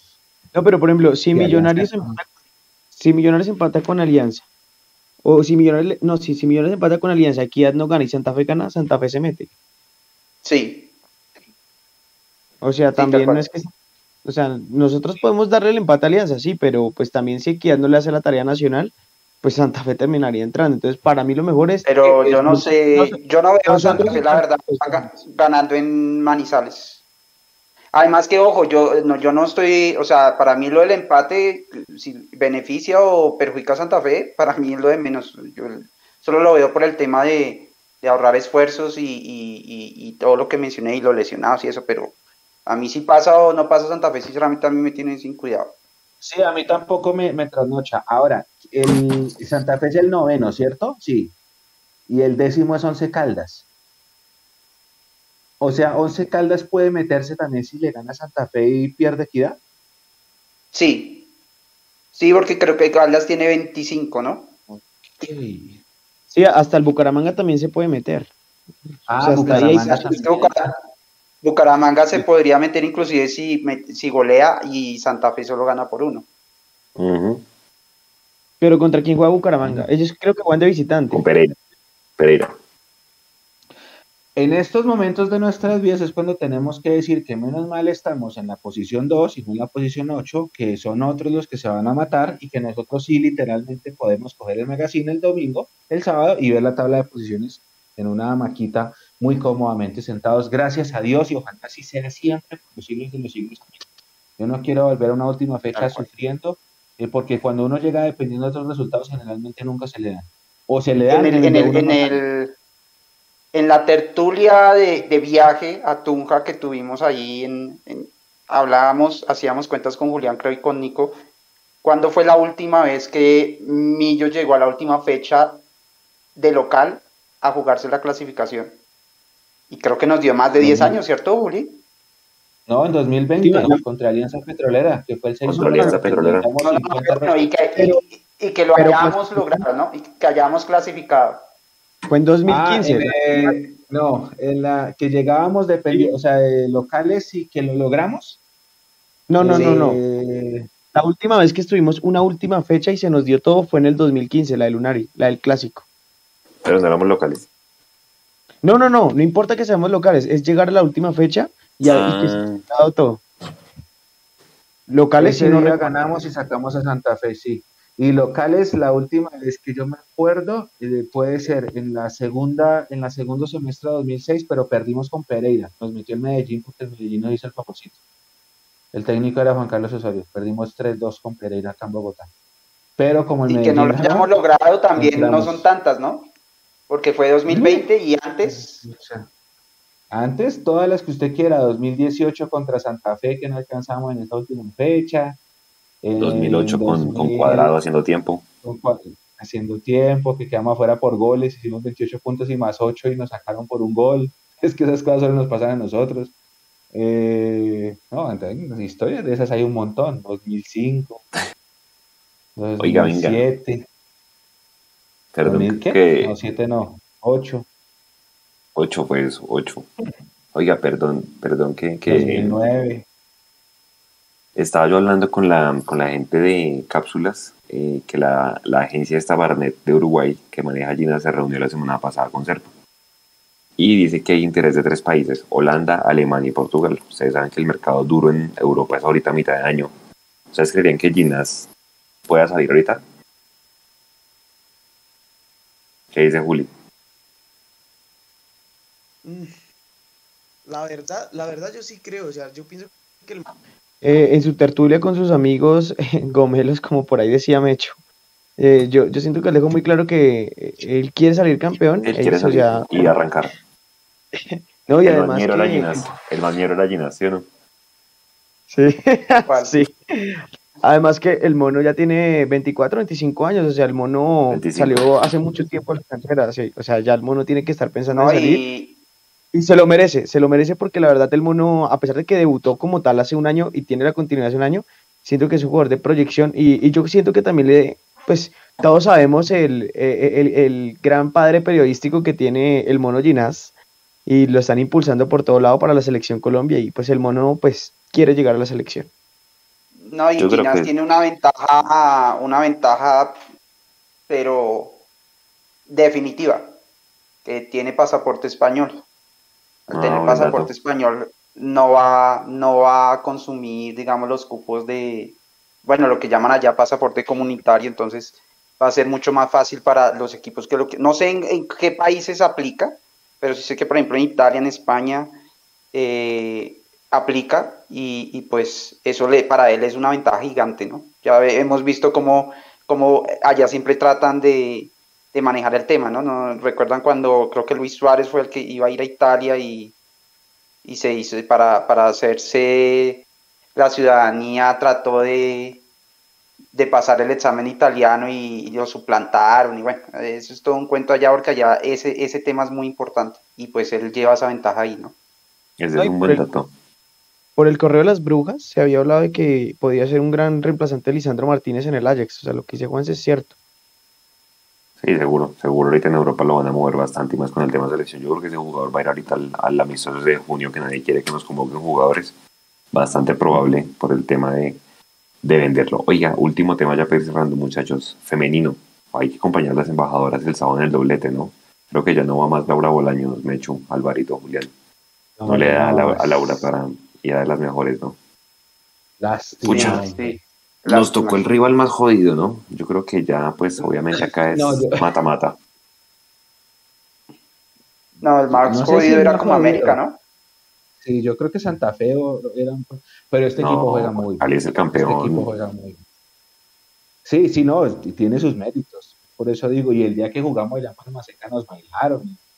Y ese partido fue un 2 a 0 que terminó anecdótico, pero hay que jugarlo. Es que lo que decíamos, que Cali tiene más 32 en la diferencia y nosotros más 4. Eso ahorita no sirve para nada.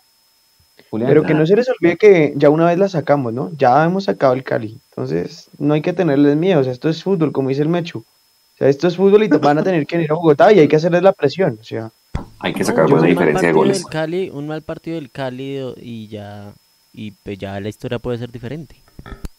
Hay que sacar buena diferencia de gol, creo yo. En este partido de día ahí va a ser clave que la hinchada acompañe. Por favor, señores de la logística, abran temprano porque es que los dobletes han sido un fracaso y la gente entra al minuto 15, minuto 20 del primer tiempo. Entonces, obviamente, hay que pedirles el favor porque hay un cortocircuito. Unos dicen que es la policía, otros dicen que es la logística, que Millonarios no da la orden. Porfa, creo que es un buen, buen partido y un buen doblete para ir a acompañar tanto a las mujeres como a los hombres el día, el día sábado, ¿no? Eh, y pues obviamente esto es fútbol, como dicen ustedes, con que se saque el arco en cero, yo quedo tranquilo y con que nos vayamos con una diferencia de unos dos goles. Ojalá. Ojalá y pues obviamente es el campeón actual, pero hay que apoyar y esto es fútbol. Eh, me echo fuerzas básicas, programación, ¿hay de alguna categoría ya? Ahí, este, el Cali tiene, está Linda Caicedo, está Farlin Caicedo y está Tatiana Ariza. Esas tres, ese tridente ofensivo del Cali es mm. una cosa loca. María Morales. Habrá que saberlo contrarrestar. María Morales es suplente, imagínese, y es ah. selección y a veces entra desde el banco. No, ese equipo tiene muy buenos nombres. Eh, nosotros tenemos a Marjorie, que es la arquera del torneo lejos, y hay que jugarlo. O sea, la invitación es a que vayan al estadio, aprovechen que se va a ver el doblete. Mucha gente estaba pidiendo que cuando vamos a hablar a las embajadoras, les están dando la posibilidad de la, del final del primer partido al comienzo del segundo va a haber una hora. Una hora es comerse un lechón, ir al baño, tomarse un tinto, entonces no hay excusa para que la gente que va a ir el sábado al partido con Alianza aproveche, llegue un poquito más, sacrifíquese la cervecita de la previa y está al estadio y ve el partido de las embajadoras, no pasa nada y va a haber buen fútbol. Nosotros que lo seguimos les damos el, aval. Jornada maratónica para nosotros. Jornada maratónica para Mundo Millos. Sí. Y, como hinchas debemos entender una cosa, o sea, suena feo decirlo, pero en, el fútbol femenino es así. Vamos a jugar con una clara desventaja en el campo. Tenemos al frente un equipo que está mucho más formado, que tiene unas jugadoras que tal vez tienen mucho más experiencia. Y pues nosotros como hinchas lo que podemos hacer es tratar de ir a aportar ese factor fútbol, ese factor anímico futbolístico que, que, puede, que puede emparejar las cosas y puede hacer que, que, que, obre eh, la magia al fútbol, ¿no? Y es ir a, llenarlas de motivación, a llenarlas de ánimo, a llenarlas de, de aliento y que ellas salgan a la cancha con, la camisa inflada y, y, equiparen esas fuerzas. Eso es, si hay un partido este semestre en el que necesitamos que la hinchada esté, es este, es este. femenino. Eso es verdad. Acuérdense que, que en ese partido de cuartos, cuartos o semifinal, cuando estaba la uruguaya, que Occidental se llenó total, que solo abrieron Occidental porque fue como a las 11 de la mañana, que regalamos un poco de boletas acá. Semifinal, eso fue un apoyo impresionante y, y, fíjese que el América está, venía volando, perdimos, pero les hicimos buen partido allá en Cali, entonces... Buen partido, ahí sí un buen partido. Exactamente, entonces invitar a toda la gente a que, a que llene, hombre, a que llene, por más de que ya estemos clasificados, pues es un buen plan, un sábado por la tarde. Y ya saben, después los que salen post partido a las 8 de la noche, pues tienen su plan ahí asegurado. Oiga, eh, no hemos hablado del tema patrocinador. Vivo o Samsung, ¿cuál les gustaría más en la camiseta? Alvarito, Julián Mechu. No, ¿no? ¿no? tengo ninguna preferencia. Lo último que yo entendí es que lo de Vivo se había como caído. Estaba ahí como tambaleando, pero no es, no es eh, fijo ni es 100% oficial. Eh, hasta que sea oficial lo, lo, confirmaremos nosotros, pero pues no, cualquiera, el que esté dispuesto a apoyar mejor a Millonarios. Y el que más apoye. Eso es el más, para ahí sí, ahí sí aplica el show muy de money, ¿no? Obviamente, ¿no? Eh, sin embargo, no solamente sería, no, no sería, sería bueno que no solamente sea un show muy de money en, en, físico, sino también pues que sea una marca que tal vez se comprometa a activarse mucho con la hinchada, ¿no? Lo que, hizo Pepsi fue muy bueno, iniciando lo que No sé por qué se, se, se, les acabó de pronto un poquito ahí la cuerda. Eh, sería bueno ver eso también, ¿no? Sí, señor. De hecho, para finalizar, programación de fuerzas básicas que hay. Ah, usted decía que era una jornada maratónica. Dios santo, sí que va a ser una jornada maratónica. Dos categorías van a jugar el fin de semana en Excoli, posiblemente el sábado. Va a jugar la sub-17 y la sub-16. La sub-16 va contra Onceno Capitalino y la sub-17 va contra, eh, ya le confirmo, contra Searc, que viene de Yopal. Y la sub-19 va a jugar posiblemente en Maracaná Tengo, que eso es lejos, lejos en, en la otra sede de Maracaná. Entonces vamos a tener divisiones inferiores en la mañana, a las embajadoras a las 3 y al equipo profesional a las 6. Afortunadamente Dios hizo el domingo para ir a misa y descansar. Entonces el domingo tendremos la jornada de descanso porque sí va a ser una jornada tremenda la del sábado, así que prepárense ustedes compañeros. Oiga. Porque hay cubrimiento al 200% ese sábado. Sobre dos. Estén pendientes ahí. Nico Mechu, ¿vamos a regalar entradas para el domingo sábado? Sí, Vamos a Sí, señor, claro que sí. Atentos de nuestro Instagram para, para que sigan participando por las boletas. Ya, ya cada vez es como más los que se programan y están atentos por las boletas y, los veo cada, cada vez que, que las vamos a sortear. Ahí van llegando y, y se hace un ambiente chévere alrededor de las boletas. Ya hasta la gente felicita a la otra gente que gana. Chévere, todo. Chévere. Y estén pendientes ahí también de la polla. Nos toca volver a mandar publicidad de la polla. Acuérdense que vamos a regalar camiseta del plantel ahorita. Eh, y acuérdense que en la polla los puntos de los cuadrangulares valen doble. Y si le pegan al campeón, si le pegan al goleador, todo eso vale más puntos. Entonces, para que estén pendientes ahí. Y la gente que pregunta por los abonos de cuadrangulares salen el domingo. El domingo para la gente que es abonada lo recarguen y seguramente también va a salir el, el, abono pues de los tres partidos para la gente que no es abonada, pero pues quiere comprar el combo de los tres partidos, porque creo que con todo el tema de extintores y demás, creo que la gente le ha gustado mucho y pues mucha gente está yendo, muchas generaciones jóvenes, niños están yendo por primera vez al estadio y pues obviamente eso es lo que uno al final lo, lo, lo engancha, ¿no? El tema de las salidas y demás. Entonces es bonito por, por las salidas y porque el estadio al final tiene que jugar un papel importantísimo. Eh, nada, muchachos, nos vemos entonces el, el, el, sábado en el, todas las transmisiones que vamos a tener. Mañana hay rueda de prensa del profe Gamero, entonces para que estén pendientes 11 de la mañana en los canales de Mundo Millos en toda la previa, en todo el postpartido y pues obviamente ya estaremos aquí pendientes del, de los que se clasifiquen. Yo creo que ya el sábado sabemos posibles rivales. Entonces estén conectados. A toda la gente, gracias por estar con el doctor. Sorteo domingo a las 9. Domingo a las 9 de la noche. Sí, por win y por win más. Entonces, para que estén pendientes. Esto, esto sí es increíble. Si la jornada completa se va a jugar el sábado, a las 8 de la noche deberían sortear eso. Eh, los partidos del domingo son de los equipos que ya no tienen nada que hacer. ¿Por qué esperar hasta la noche del domingo para sortear? Pero bueno, cosas de este balompié nuestro. Bueno, gente, descansen. Muchas gracias por estar conectados con nosotros. Nos vemos entonces en próximas ocasiones. Chao.